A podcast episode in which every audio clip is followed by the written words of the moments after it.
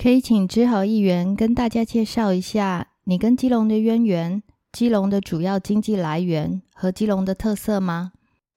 我跟基隆渊源就是我妈基隆人，我母亲的家族是在庙口，就是大家都很熟悉的庙口那里。基隆虽然也不很大啦，基隆在总共人口在三十七万人左右。那主要其实都是由我们现在所知道的庙口这里，然后放射性的搬出去。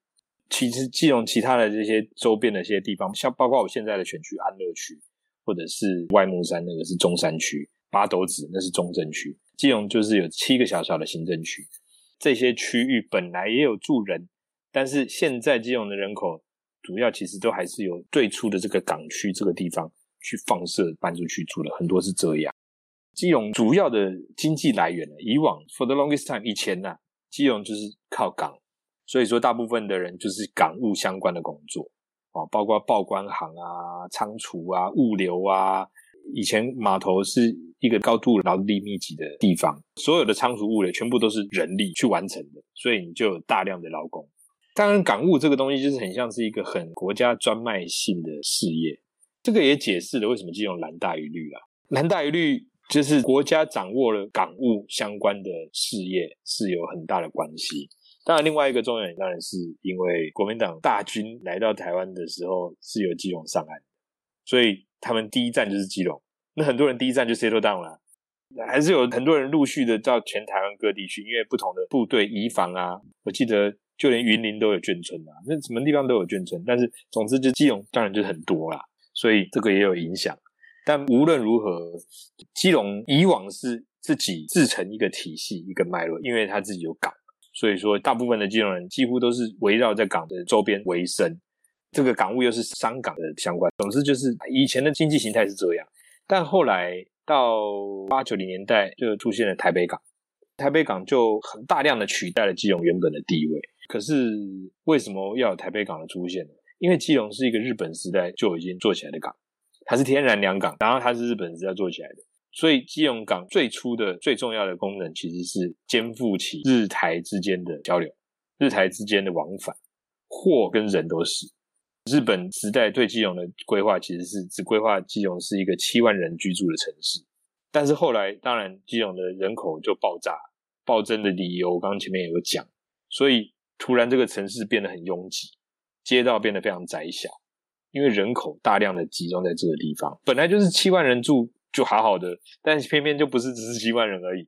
后来就是战后就这么多的人来基隆住，也因为这样，所以说这个街道跟城市，它基本上有点没有办法负荷后来这种大型的货柜车啦、巨大的这种货轮啊、游轮啊的这种进出吞吐，它就比较没有办法 handle。港可以 handle 这些船没有问题，但是要船上的东西卸下来之后，要把这些货运出来，运到台湾的各地，这件事情。对基隆来说，就是一个很大的负担，因为城市小嘛，街道窄嘛，因为是很早就发展的城市嘛，所以自然就没有办法负荷。所以台北港优势就在这里，因为它本来那里没有住什么人，所以它的路可以盖得又宽又大，就是专门给这些货柜的出入的。当然，有的人会用这一点去诉求金融人很悲情、很可怜啊，老是被台北港超越啦等等啊。但是我觉得，其实这个客观上来说，产业的形态的转变是一个必然。难道我们要继续让基隆承受巨大的货柜车在生活周边这样出入吗？其实台湾已经从以往在经济起飞的时代到现在，我们对人命、对生活环境的要求已经改变很多了。我们现在再也不能够接受一个小孩在自己家门口，然后被一台呼啸而过的货柜车撞死这件事情，肯定是新闻一直播。但是在八零年代，这种事情几天就上演一次，我们就不想要这样这种事情再发生了，不可以再这样子的吧？Anyway。这个是一个基隆在慢慢转型的过程，那所以说基隆港自己本身没有办法再提供这么多的就业机会，以后随即而来的就是基隆就慢慢的变成了一个从原本自己本身是一个就业的火车头，变成了一个台北的卫星城市的地位。可是呢，真正的卫星城市它一开始就是卫星城市，像是包括但不限于沙甸波、新增、罗州、中和、云和，就是这些地方。台北的周边的这一些，呃，甚至包括内湖、南港，这些其实就是所谓的台北的边陲。然后它因为台北的路的这个发展起来，然后他们就就变成了卫星城市，就蛋黄跟蛋白嘛，好，那基隆就变成是原本是个蛋黄，现在他要接受自己变成一个蛋白的这个过程，所以这个过程对于很多基隆人来说无法接受。但是不管能不能接受，就是它已经发生了，它就是在发生中啊。所以基隆过去一方面又是蓝大于绿嘛，所以就一直投给国民党的市长、立委，然后又有总统也是，结果偏偏他们也对于基隆。失去蛋黄地位这件事情无能为力，也没有人打算要改变这件事情，也也没有什么好改变。他们对于整个行政区的重划也没有什么兴趣，所以我们就一直卡在这个尴尬的状态。它如果仍然是一个很强的港，作为一个这么小的城市，其实也没有关系，因为它所得也高。以前还有一个东西叫港工捐，港工捐就是说在基隆这边收到的这些税、货物啊进出啊，会有高额税收。那这些税收除了上交给中央以外，中央会直接拨一定程度的给基隆，所以基隆以前很有钱，因为有港工捐。但是港工捐这件事情，在台湾加入 WTO 的时候就被取消了，因为国家不可以用补贴的方式去营运这个港口，因为这个港口本身也是一个公司。就因为这个原因，所以基隆就没有了来自中央的广工捐，所以基隆就恢复到港口本身的税收又没有办法回馈给这个城市，那这个城市本身的人口又这么少，相对于其他地方。所以你就进入到一个恶性循环，所以我们觉得有点被打回原形了。我们其实本来就是一个小小的城市，那我们应该要是一个卫星的城市，但是我们又没有把这个卫星城市角色给扮演好。相较于板桥，根本就是天壤地别的地方。那所以说，民进党政府来中央，然后以及当了市长，还有当了立委之后，这民进党的执政对于基隆这件事情就有一个比较不同的规划。这件事情就是有关于东台北的发展。就是南港，南港现在也有软体园区嘛，那内湖有内科嘛，然后戏子也有戏科，内科应该是现在全台湾产值最高的科学园区，比竹科还要高。但是因为内科也已经达到一个发展的瓶颈了嘛，它就没有腹地啦。那你如果还要再接更多的大的园区，要能够再扩散，那你往细子发展，你只能往南港发展嘛。所以现在内科的发展的方向两个嘛，一个是往南港去，一个是往细子去。但是细科自己本身也有自己的能量在，那你就会发现说，从内湖到西子，然后那如果西子没有腹地了怎么办？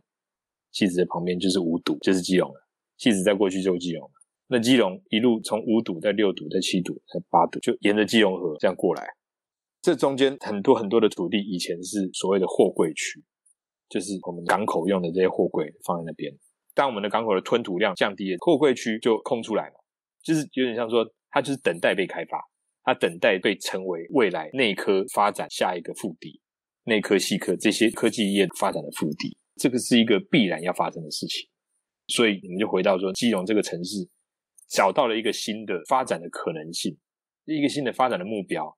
我们要把卫星城市这件事情做好，要做得非常好。我们可以把它做到比别人都更好，因为中间这一整节整基隆河谷廊带，现在是跟科技业一点关联都没有。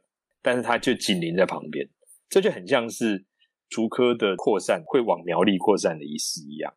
那我们现在就是这件事情正在发生中。我觉得如果我们 handle 的好的话，基隆的七堵区、暖暖区，其实未来就很有可能会变成像是竹北之于新竹科学园区一样的这种角色。但是那个就会是我们整个北台湾发展的一个重要的一个改变。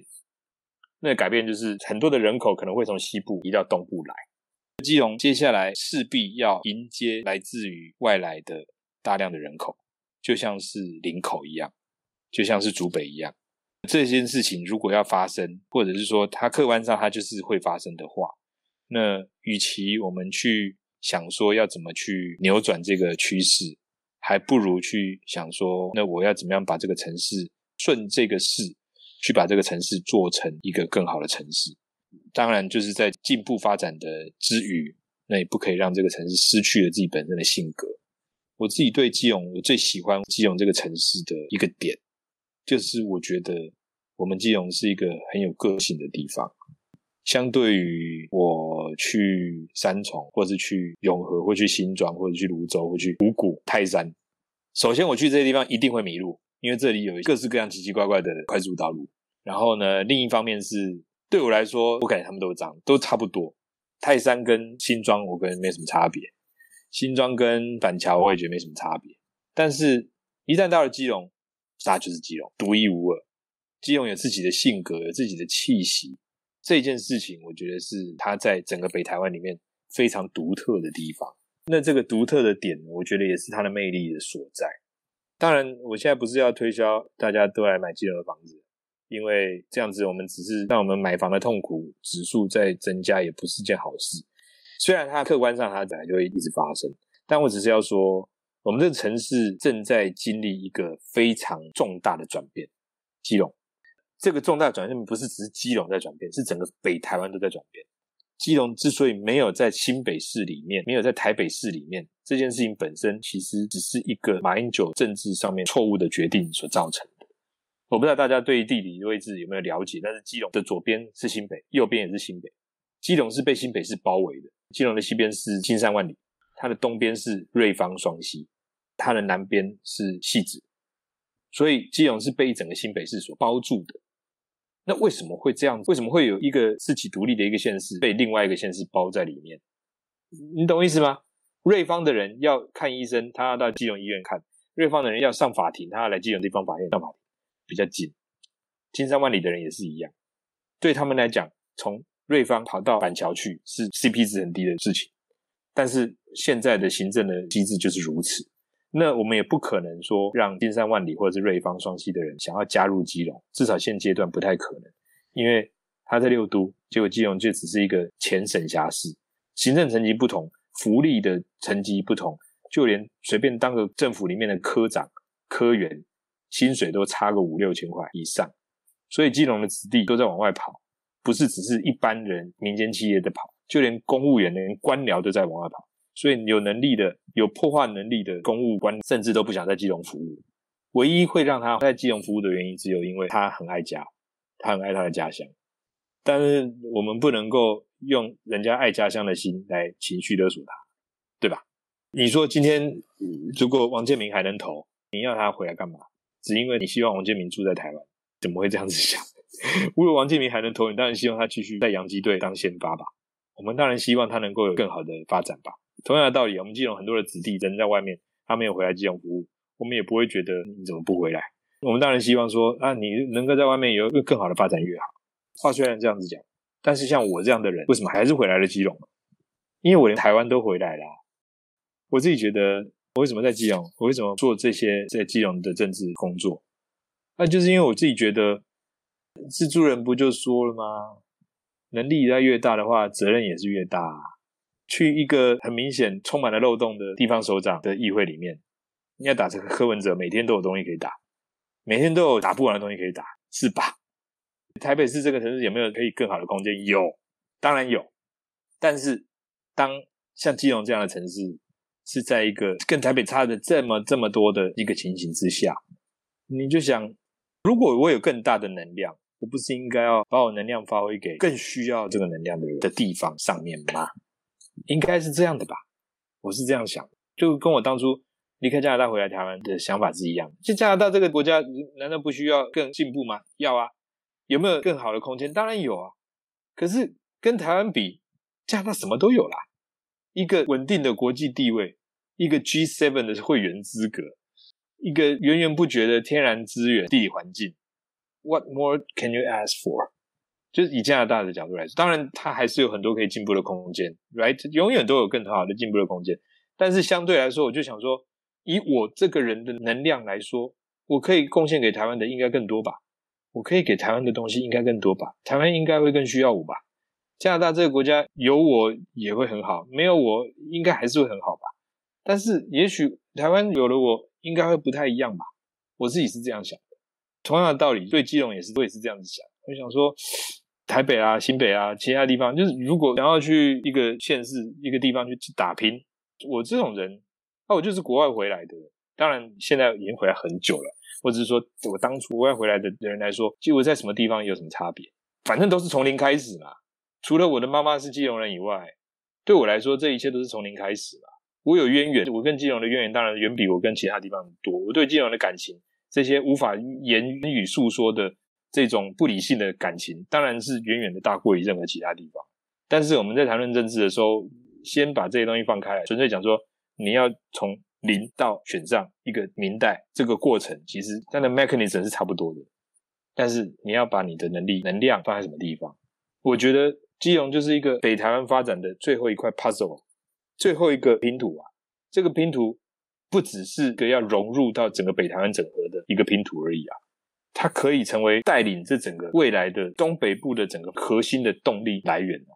那既然如果是这样的话，我们当然希望他是来自诚实、认真、清廉、勤政的人组成的团队去做的治理嘛。所以。